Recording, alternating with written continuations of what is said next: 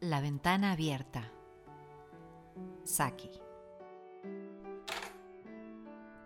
Mi tía bajará enseguida, señor Nuttall. Dijo con mucho aplomo una señorita de 15 años.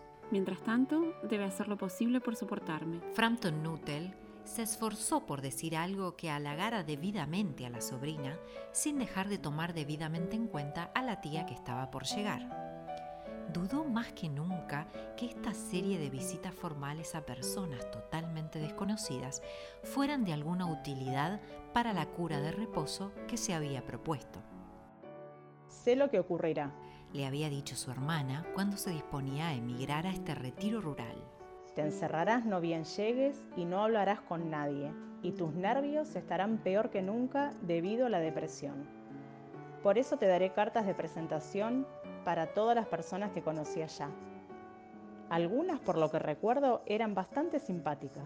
Frampton se preguntó si la señora Sappleton, la dama a quien había entregado una de las cartas de presentación, podía ser clasificada entre las simpáticas. ¿Conoce muchas personas aquí? Preguntó la sobrina cuando consideró que ya había habido entre ellos suficiente comunicación silenciosa. Casi nadie, dijo Frampton.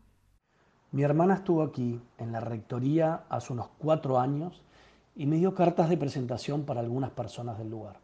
Hizo esta última declaración en un tono que denotaba claramente un sentimiento de pesar.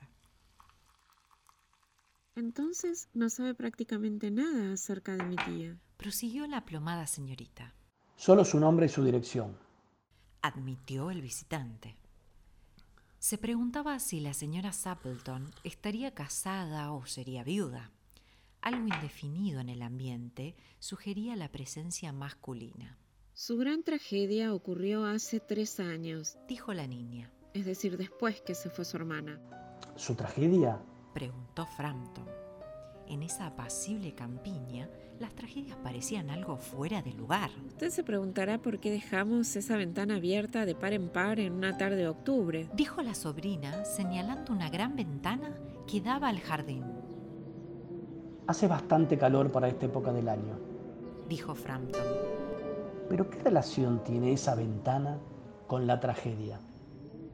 Por esa ventana Hace exactamente tres años, su marido y sus dos hermanos menores salieron a cazar por el día. Nunca regresaron. Al atravesar el páramo para llegar al terreno donde solían cazar, quedaron atrapados en una ciénaga traicionera. Ocurrió durante ese verano terriblemente lluvioso. Sabe, y los terrenos que antes eran firmes de pronto cedían sin que hubiera manera de preverlo. Nunca encontraron sus cuerpos. Eso fue lo peor de todo. A esta altura del relato, la voz de la niña perdió ese tono seguro y se volvió vacilantemente humana. Mi pobre tía sigue creyendo que volverán algún día, ellos y el pequeño Español que los acompañaba, y que entrarán por la ventana como solían hacerlo. Por tal razón, la ventana queda abierta hasta que ya es de noche. Mi pobre y querida tía, ¿Cuántas veces me habrá contado cómo salieron? Su marido con el impermeable blanco en el brazo y Ronnie, su hermano menor, cantando como de costumbre, Bertie, ¿por qué saltás? Porque sabía que esa canción la irritaba especialmente. ¿Sabe usted?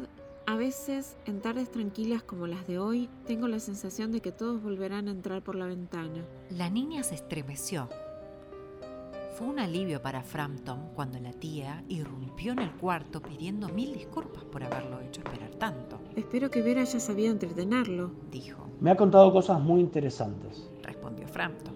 Espero que no le moleste la ventana abierta, dijo la señora Sampleton con animación. Mi marido y mis hermanos se están casando y volverán aquí directamente, y siempre suelen entrar por la ventana. No quiero pensar en el estado en que dejarán mis pobres alfombras después de haber andado cazando por la ciénaga. Tan típico de ustedes los hombres, ¿no es verdad? Siguió parloteando alegremente acerca de la casa y de que ya no abundan las aves, y acerca de las perspectivas que había de cazar patos en invierno. Para Frampton, todo eso resultaba sencillamente horrible. Hizo un esfuerzo desesperado, pero solo a medias exitoso, de desviar la conversación a un tema menos repulsivo. Se daba cuenta de que su anfitriona no le otorgaba su entera atención y su mirada se extrañaba constantemente en dirección a la ventana abierta y al jardín.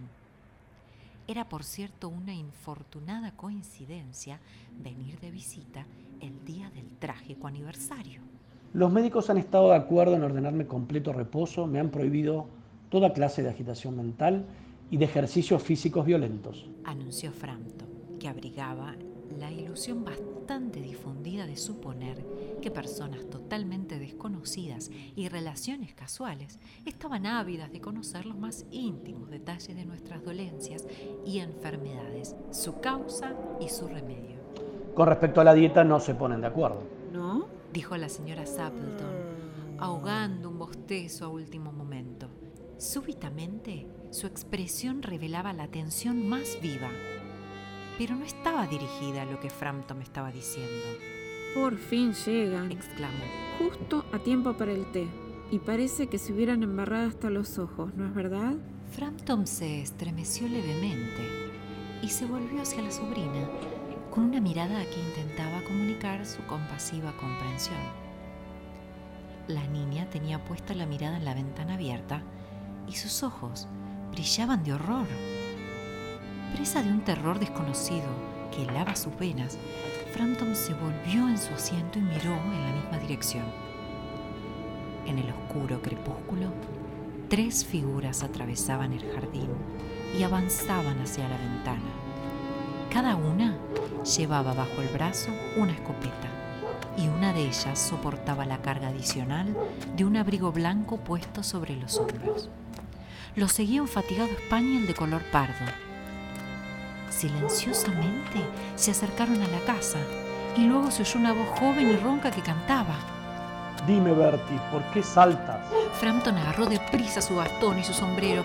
La puerta de entrada, el sendero de grava y el portón fueron etapas apenas percibidas por su introspectiva retirada. Un ciclista que iba por el camino tuvo que hacerse a un lado para evitar el choque inminente. Aquí estamos, querida, bastante embarrados, pero casi secos dijo el portador del impermeable blanco entrando por la ventana. ¿Quién era ese hombre que salió de golpe? ¿No bien aparecimos? Un hombre rarísimo, un tal señor Nuttall, dijo la señora Sapleton. No hablaba de otra cosa que de sus enfermedades, y se fue disparado sin despedirse ni pedir disculpas al llegar ustedes. Cualquiera diría que había visto un fantasma. Supongo que ha sido a causa del español, dijo tranquilamente la sobrina. Me contó que los perros le producen horror. Una vez lo persiguió una jauría de perros parias hasta un cementerio cerca del Ganges y tuvo que pasar la noche en una tumba recién cavada con esas bestias que gruñían y mostraban los colmillos y echaban espuma encima de él. Así cualquiera se vuelve pusilánime. La fantasía sin previo aviso era su especialidad. La ventana abierta. Saki.